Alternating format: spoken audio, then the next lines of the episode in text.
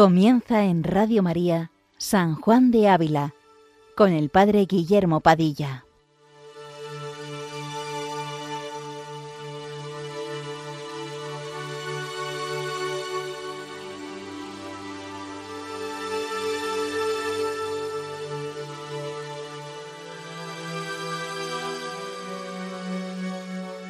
Buenos días a todos los oyentes de Radio María. Continuamos con nuestro programa dedicado a San Juan de Ávila, doctor de la Iglesia Universal. Trataremos hoy el capítulo 20 de la Audifilia, que intentamos tratarlo la semana pasada, pero finalmente no tuvimos tiempo de, de continuarlo. En síntesis, ¿a qué dedica el santo este capítulo?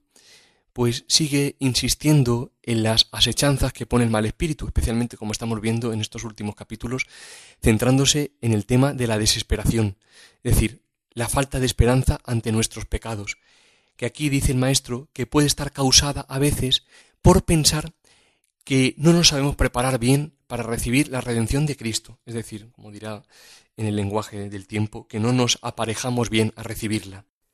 Le pedimos, como siempre, María Santísima, que interceda por nosotros ante el Señor, para que nos dé el Espíritu Santo, y de este modo nos hable Él al corazón, lo escuchemos y podamos enmendar con fortaleza lo que sea necesario en nuestra vida cristiana.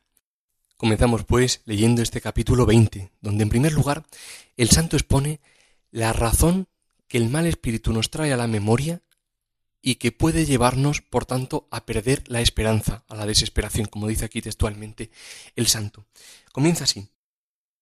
Mas ya oigo, hombre, lo que tu flaqueza responde a lo dicho, que qué te aprovecha a ti que Cristo haya muerto por tus pecados, si el perdón no se aplica a ti, y que, con haber muerto Cristo por todos los hombres, están muchos en el infierno, no por falta de redención, que es copiosa, mas por no aparejarse los hombres a recibirla, y por esta parte es tu desesperación. Bien, lo que hemos dicho en el capítulo anterior, que hace aquí alusión a San Juan de Ávila, es que ciertamente la paga de la pasión y muerte de nuestro Señor Jesucristo excede a la deuda que el hombre tenía por el pecado. Es decir, que nuestra deuda por el pecado ha sido cancelada. Que en Cristo, como nos decía el santo, de parte de Dios ya está todo dado. Perdón, gracia y el cielo. Entonces, ¿qué es ahora lo que nuestra flaqueza responde a lo dicho? cuál es ese humillo del mal espíritu que quiere tentarnos, especialmente quiere tentar a aquellas almas que deseen verdaderamente ser todas del Señor.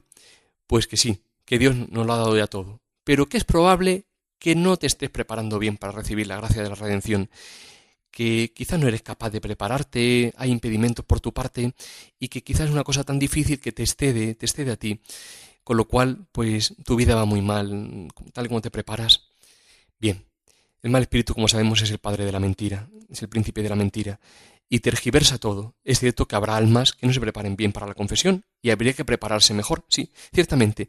Es importante que nos preparemos bien para la confesión, por supuestísimo.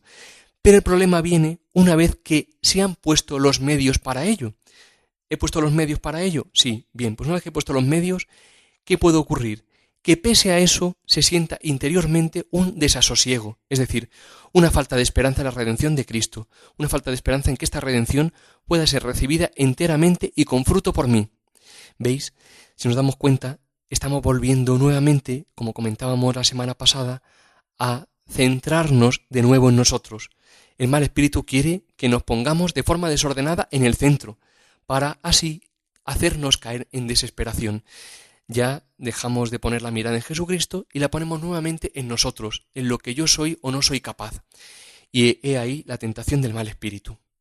Bien, pues avanzamos en la lectura del capítulo y nos encontramos ahora con la respuesta del santo a la tentación del mal espíritu. Veremos cómo nos da diversas razones que dejarán en gran paz nuestra alma. Escuchemos con atención. Dice así en el siguiente párrafo. A lo cual digo que, aunque dices verdad, no te aprovechas bien de ella.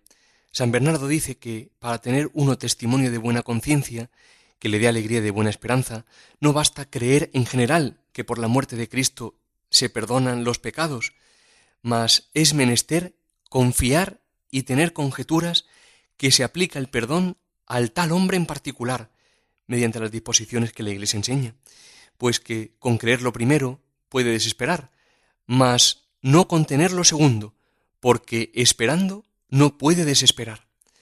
Mas debes mirar que es mucha razón que, viendo tú las entrañas del celestial Padre abiertas para dar a su Hijo, como lo dio, y viendo tal costa hecha y el Cordero Divino ya muerto, para que tú comas de él y no mueras, debes desechar de ti toda pusilanimidad y pereza, y procurar de aprovecharte de la redención, confiando que te ayudará Dios para ello, y pues que, para ser tú perdonado, no es menester que Cristo trabaje de nuevo, ni muera por ti, ni padezca poco ni mucho, ¿por qué piensas que ha de querer que, pues está hecha la costa de tu convite, falten convidados para, para comerle?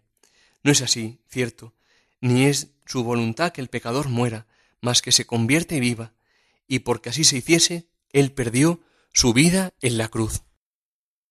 Bien, pues analicemos de forma sencilla lo que el Maestro escribe y explica. Dice de forma muy audaz que para tener esperanza no basta simplemente con creer que por la muerte de Cristo se perdonan en general los pecados, sino creer que se te perdonan a ti tus pecados, es decir, que ha muerto por ti, que ha muerto por mí. Esto nos recuerda aquellas palabras de San Pablo en Gálatas. Cristo me amó y se entregó por mí. Cristo me amó hasta entregarse por mí. Me amó hasta entregarse por mí. Es una cosa que había que repetirse, como una, como una ejaculatoria. Me amó y se entregó por mí. Me amó y se entregó por mí. Es una gracia que hemos de pedir, como nos indica además San Ignacio los ejercicios, que yo comprenda que toda su pasión fue por mí, no por todos, que también, sino por mí. Y creyendo esto, no cabe la desesperación. No cabe. Una pregunta que podríamos hacernos en este momento es, ¿creo yo que Cristo dio su vida y sangre por mí para perdonarme a mí mis pecados? Es decir, que me acoge enteramente a mí tal y como soy? Pues si no lo creemos, pidamos la gracia de creerlo, porque es la verdad. Y sin esto estamos faltando a la verdad que cambia y transforma el mundo, porque cambia y transforma nuestro corazón. Contemplando así la verdad, es decir, que Cristo murió por mí, murió por ti, es decir, viendo las entrañas del Padre, porque el corazón del Padre su Hijo es, dice el Maestro, ¿cómo dudaré de su misericordia? Es decir, ¿cómo dudaré de que quien lo ha dado todo por mí, quien comparte todo lo mío, quien me acoge la totalidad de lo que soy, no querrá darme todo lo suyo? ¿Acaso nuestro pecado será mayor que su misericordia? Como dice el Maestro en el Tratado del Amor de Dios, que ya creo que comentábamos el otro día, ¿Cuándo se agotarán, dice, sus merecimientos para mi remedio? ¿Cuándo olerá tan mal el cielo de mis maldades que no huela más suavemente el sacrificio de tu pasión, siendo tan grande tu hermosura que todos los pecados del mundo no son más parte para afearla que un lunarico muy pequeño en un rostro muy hermoso? Qué cosa, ¿eh? Que nuestros pecados son un lunarico muy pequeño en un rostro muy hermoso, es decir, nuestro pecado se ha convertido en una ocasión para que Él derrame su misericordia y de este modo nos hermosee, porque de algún modo nuestro pecado se convierte en ocasión, se convierte en oportunidad para que Él muestre su infinitísima misericordia para con nosotros. Y continuamos con más razones que nos da el Maestro para tener confianza en Dios y evitar así toda desesperación. Sigue escribiendo en este capítulo de la audifilia que estamos tratando. Y no pienses que lo que has menester hacer para gozar de su redención es cosa alguna imposible o tan dificultosa que desesperes de salir con ella, según eres flaco, sino un gemido de corazón que a Dios des con dolor por haber ofendido a tal Padre y con intención de la enmienda, manifiesta tus pecados a un sacerdote que te pueda solver, y oirán aún tus orejas de carne, para mayor consolación tuya, la sentencia de tu proceso, por la cual te digan, yo te asuelvo de tus pecados, en el nombre del Padre, y del Hijo, y del Espíritu Santo.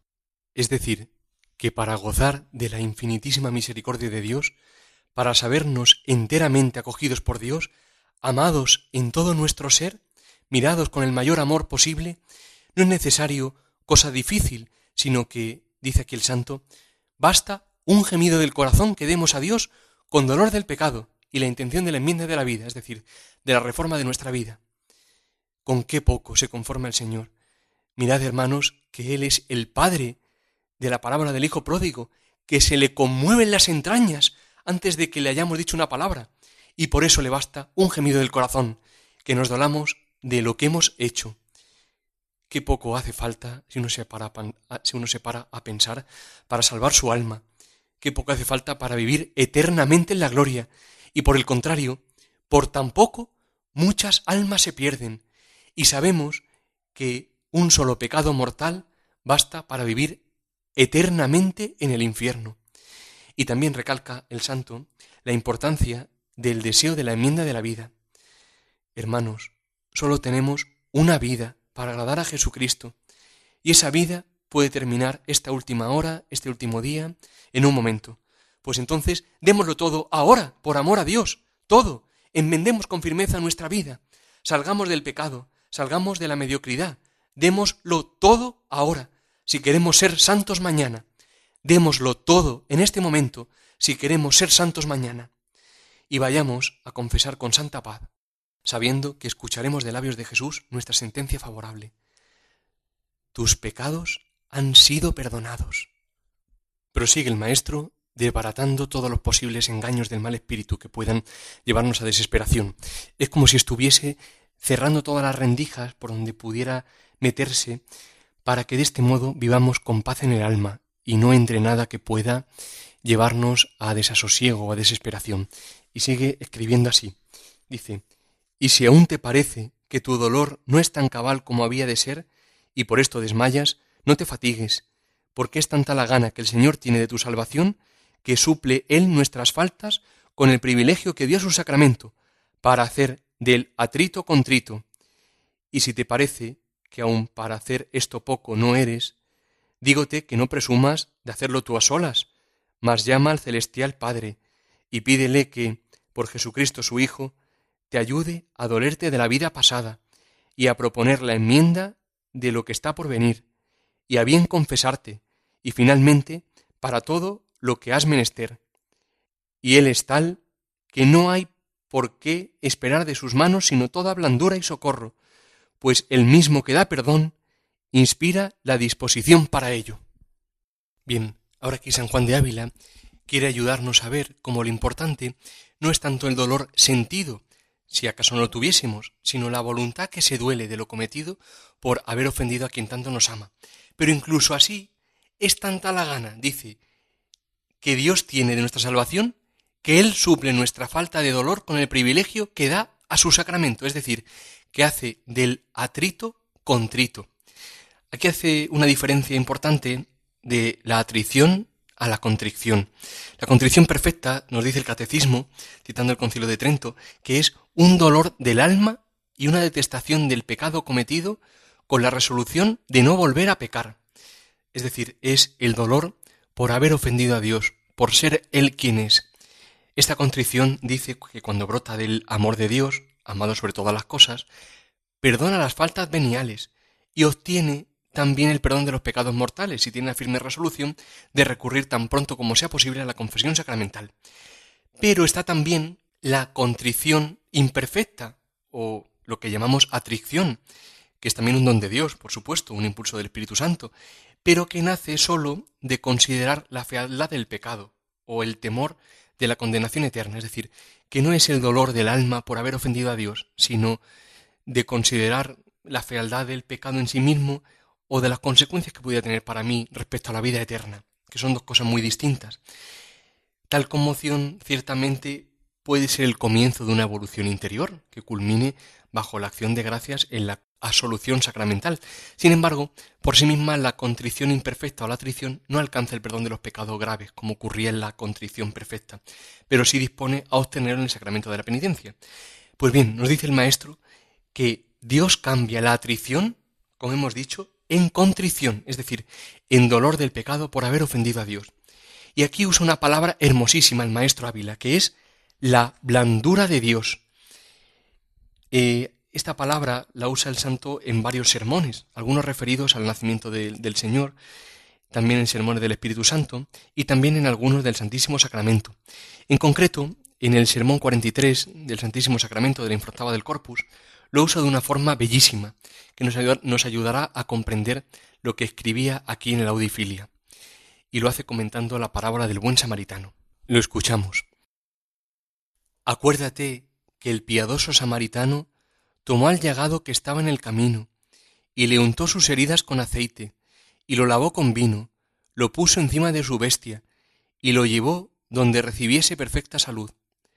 Da gracias a este Señor que, viniendo del cielo a caminar por estos caminos de trabajos, te vio herido de heridas mortales, que son los pecados, y por curarte descendió acá, y untó tus pecados, y los lavó cuando por su misericordia te dolieron, y gemiste por haberlos cometido, y con amargura de tu ánima, confesándolos, cumpliste la penitencia que te fue mandada, y otras cosas que según tu flaqueza habrás podido hacer y su misericordia no te dejó en este desconsuelo, mas ordenó que su ministro, en nombre de él, dijese aquellas palabras de la asolución sacramental, más dulces para el gusto del ánima que la misma miel, más sabrosas de oír que la música, por acordada que sea, más blandas y mitigativas del dolor del ánima que el aceite para el cuerpo, las cuales son, yo te asuelvo de tus pecados, en el nombre del Padre, y del Hijo y del Espíritu Santo.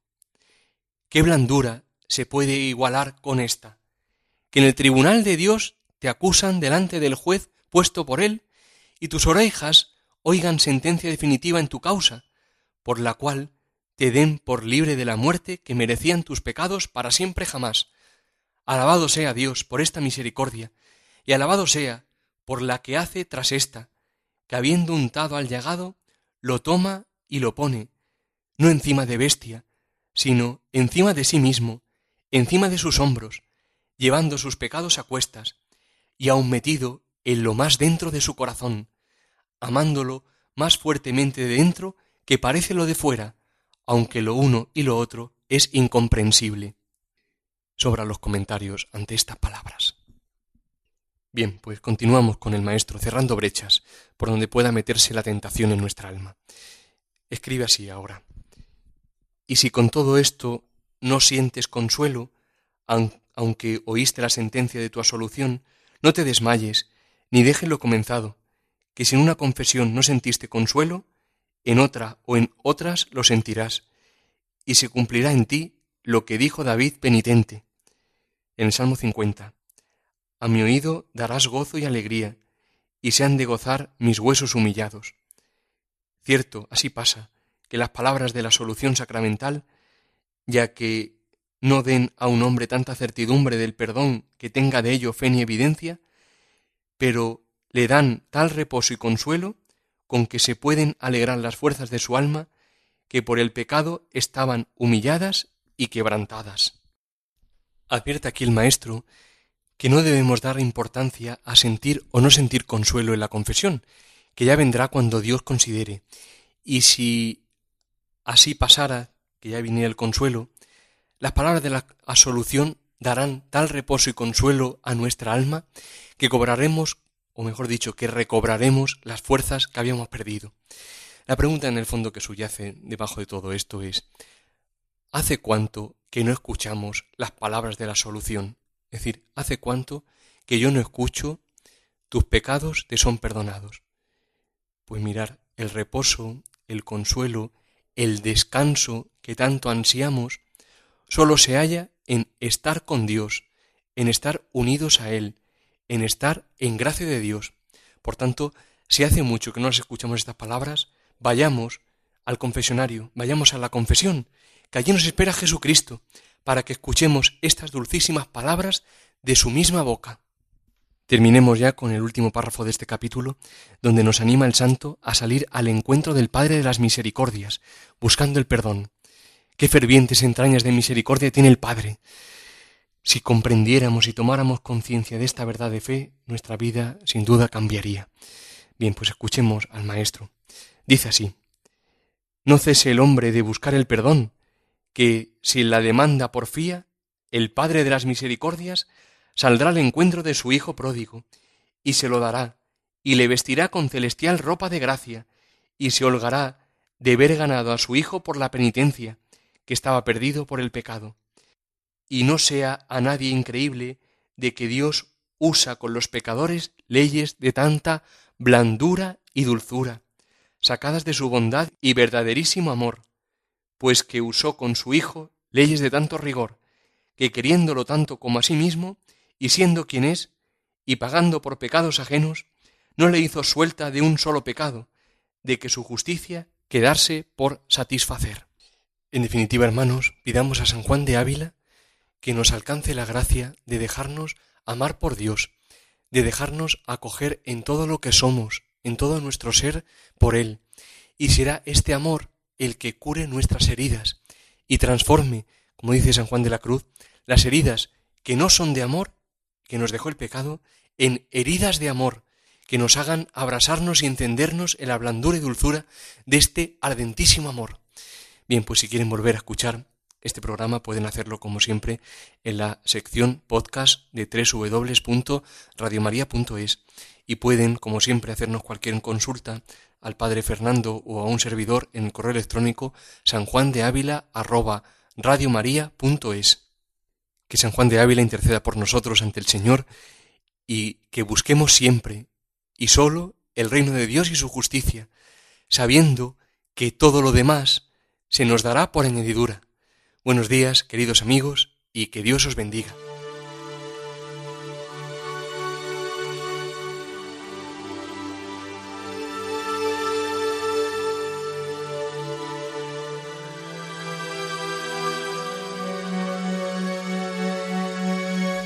Les hemos ofrecido en Radio María San Juan de Ávila, dirigido por el Padre Guillermo Padilla.